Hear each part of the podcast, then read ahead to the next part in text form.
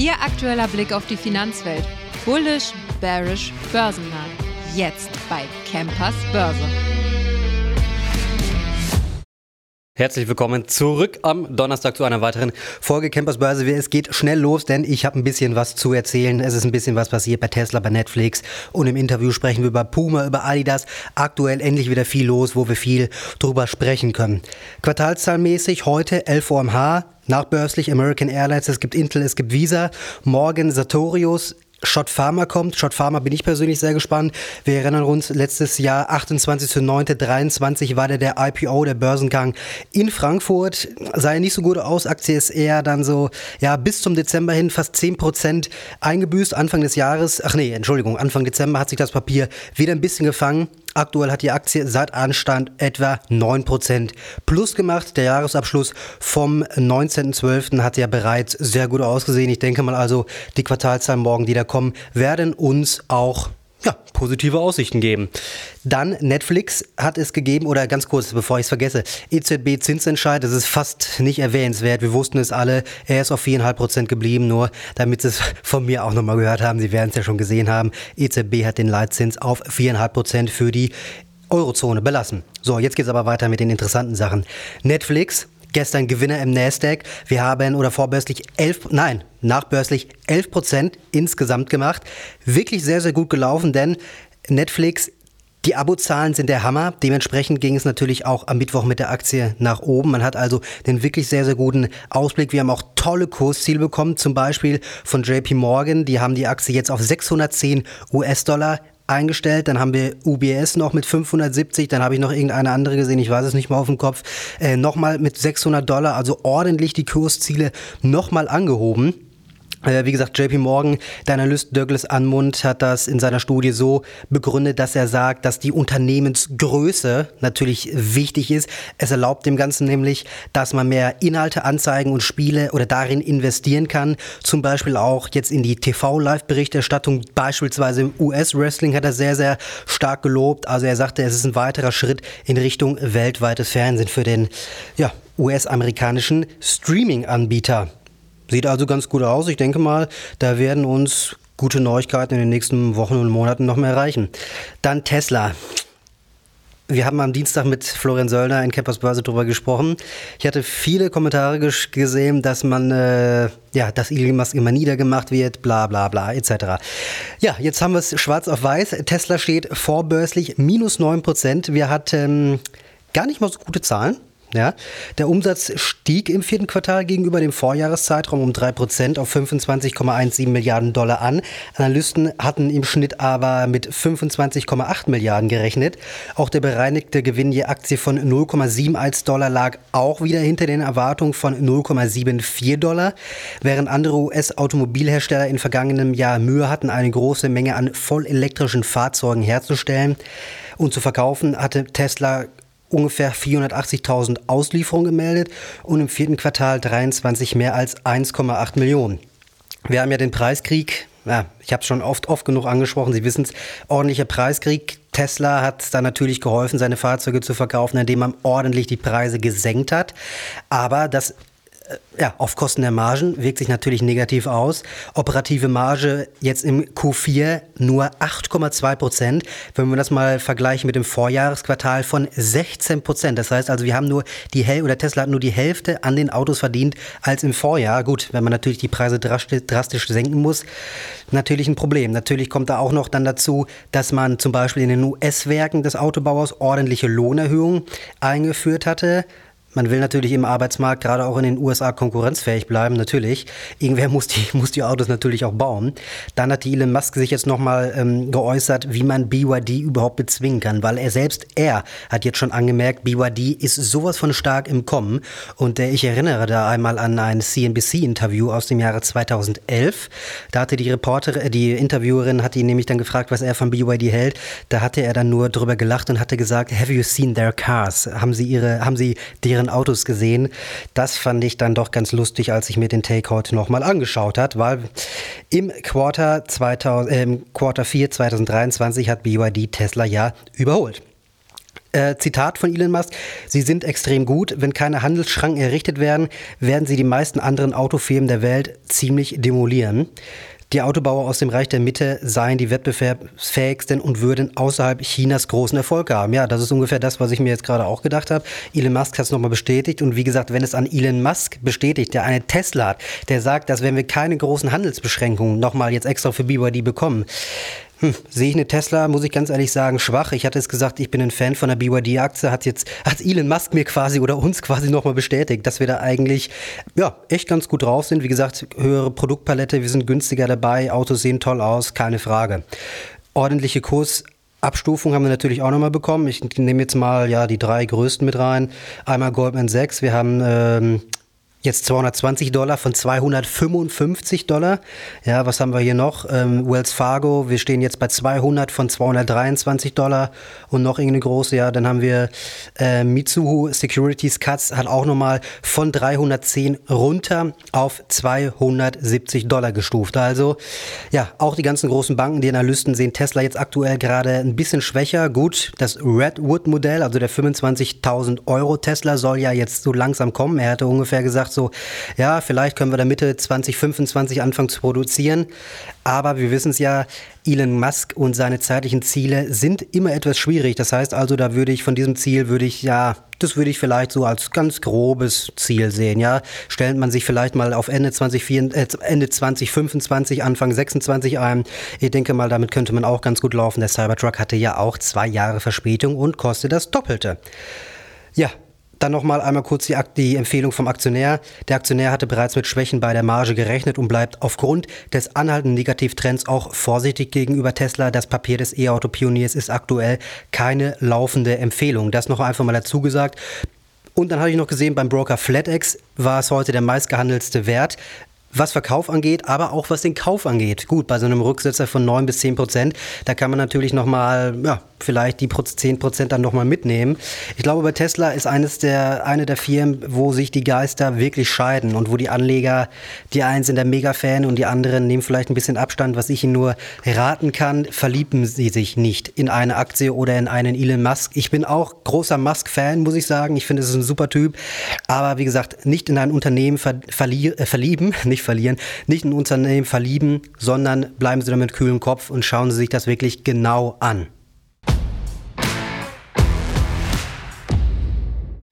Heute im Interview bei mir zu Gast mein guter Kollege Lukas Meyer. Schön, dass du da bist. Hallo Erik, grüß dich. Ja, endlich mal wieder. Wir haben ja schon ein bisschen länger nicht gesprochen, mhm. aber es ist hier ein bisschen was passiert bei Nike vor ja, so zwei, drei Wochen ungefähr, aber jetzt auch bei Adidas und vor allen Dingen bei Puma. Mhm. Äh, Aktie hat Zahlen vorgelegt, seitdem 11% im Minus. Ich frage einfach mal ganz grob, was ist geschehen? Ja, also Puma hat äh, schlechte Zahlen geliefert. Ähm, Im Q4, also im vierten Quartal, ist der Umsatz ähm, schwächer ausgefallen als im Vergleichszeitraum. Ähm, und zudem lagen Umsatz und Gewinn unter den Analystenschätzungen. Ähm, dann gab es auch vorläufige Zahlen für das Gesamtjahr 2023. Die waren auch ähm, währungsbereinigt eben schlechter als im Vorjahr. Ähm, und der CEO Anne Freund hat dann eben die signifikante Abwertung des argentinischen Pesos mit dafür verantwortlich gemacht. Also ohne diese Abwertung wäre zumindest das EBIT über dem Vorjahreswert mhm. gelegen. Also es ist schon äh, denkbar schwache Aussage, ähm, weil es ist ja nicht mal das, was unterm Strich übrig bleibt natürlich. Ähm, wurde dann gestern stark abgestraft. Äh, die Aktie äh, fällt auch heute um, um über 3% auf ein Tief seit 2018. Ist jetzt charttechnisch eben schwer angeschlagen. Äh, die Kursziele sind gepurzelt. Also ähm, Adidas hat sich dann auch in Sippenhaft Haft befunden, also die ist auch ähm, mitgefallen.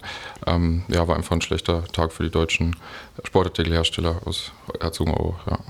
Ja, aber wenn man mal bei Puma auf die Kursziele schaut, du hast gesagt, sie sind gefallen. Ähm, jetzt ganz frisch vom 25. Wir haben jetzt zum Beispiel von der Deutschen Bank eine 63 Euro. Das sind äh, 68 Prozent Potenzial. Wir haben eine Warburg Research mit 88 Euro, sind 135 Prozent. Mhm. Also es ist ja eigentlich schon wirklich eine ganze, eine ganze Menge, würde ich sogar sagen. Was, was sehen die da? Also ist es jetzt, wir sprechen noch ein bisschen, äh, bisschen später noch drüber, ob die ganze Branche angeschlagen ist. Mhm. Aber gibt es da jetzt einen Ausblick bei Puma? Liegt es jetzt wirklich nur an dieser Währung? Währungsdifferenz oder? Ähm, naja, es ist halt weiterhin das makroökonomische Umfeld, dann äh, auch äh, China-Sorgen, äh, ist ja weiterhin äh, schwer unter Druck, die chinesische Wirtschaft. Und also die Sostian hat zum Beispiel heute abgestuft äh, von 68 auf 43 Euro mhm. Äh, und von Buy of Hold, des Weiteren noch drei andere Analysehäuser. Ähm, die haben eben Bedenken hinsichtlich der Zugkraft der Marke geäußert. Also Puma ist eben einfach nicht so stark wie Nike und Adidas vom, mhm. vom also Image. Sind, sind die Banken sich da nicht wirklich einig, ne? Genau, ähm, und man muss natürlich dazu auch sagen, äh, dieser stark gefallen und je stärker eine Aktie fällt, desto größer auch das Aufwärtspotenzial. Freilich natürlich. Ähm, also heute hat schon auf jeden Fall das Gros der, ähm, der Abstufungen, äh, äh, waren mehr Abstufungen auf jeden Fall. Und ja, es fehlt halt auch einfach an Impulsen aktuell für, an Kurstreibern ähm, ja. bei Puma. Ja. Okay.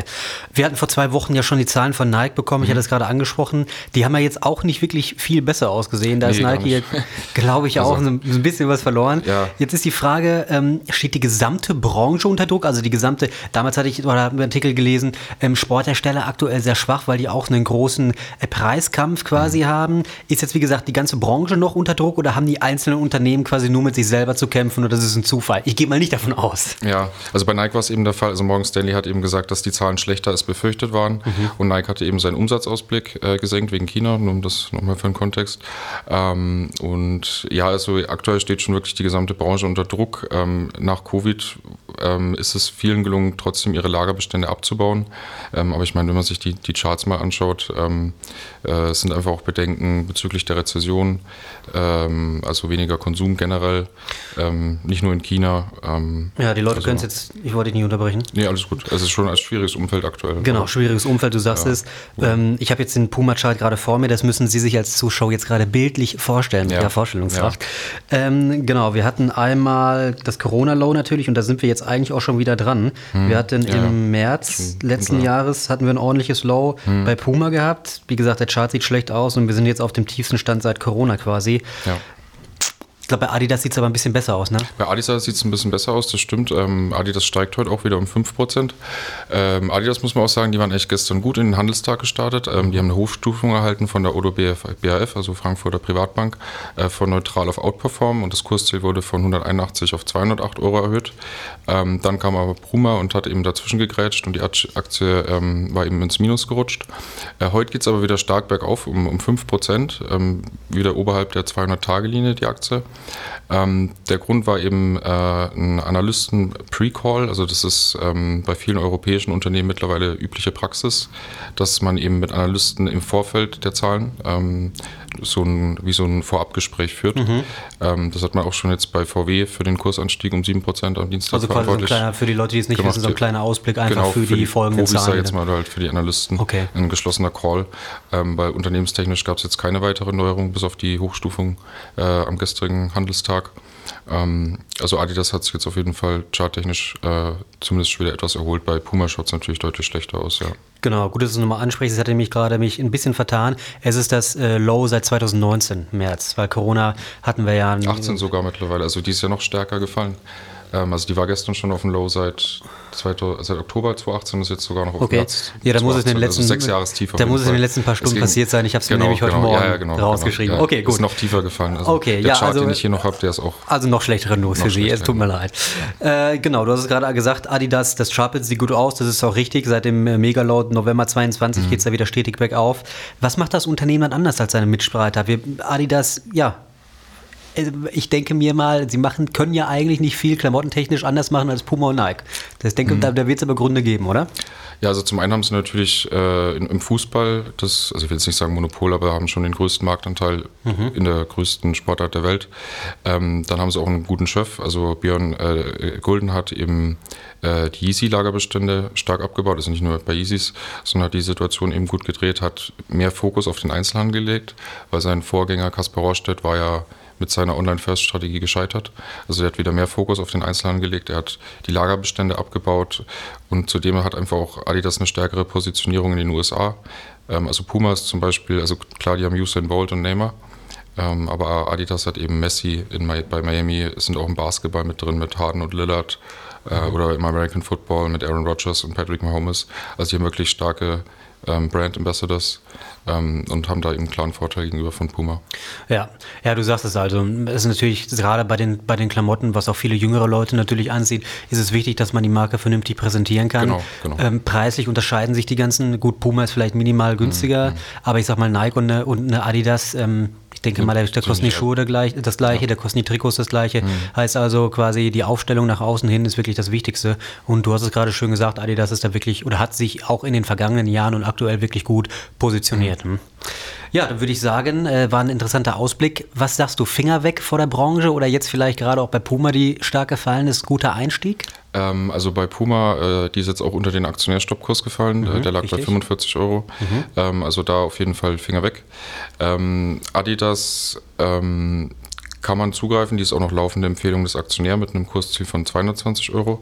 Es wird auch für dieses Jahr ähm, 8% mehr äh, Gewinn prognostiziert. Mhm äh, 8% mehr Umsatz, Entschuldigung, und der Gewinn soll eben auch wieder äh, sich auf höhere Beträge belaufen. Also in diesem Jahr werden noch äh, aktuell 29 Millionen angesehen, könnte sogar noch in die Verlustzone rutschen.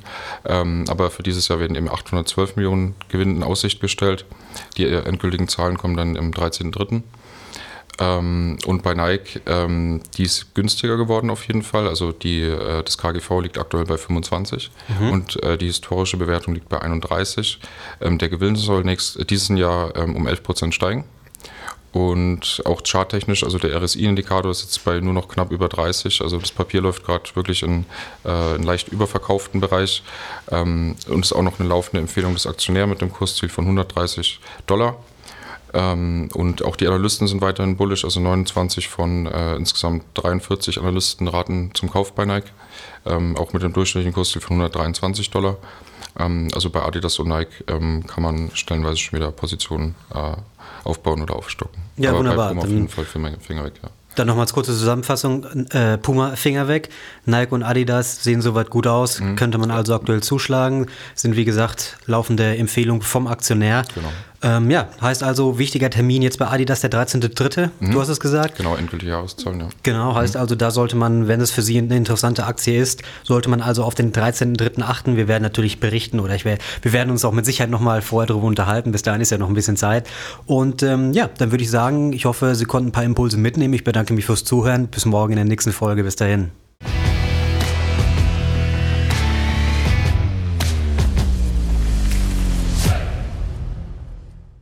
Die im Podcast besprochenen Aktien und Fonds stellen keine spezifischen Kauf- oder Anlageempfehlungen dar.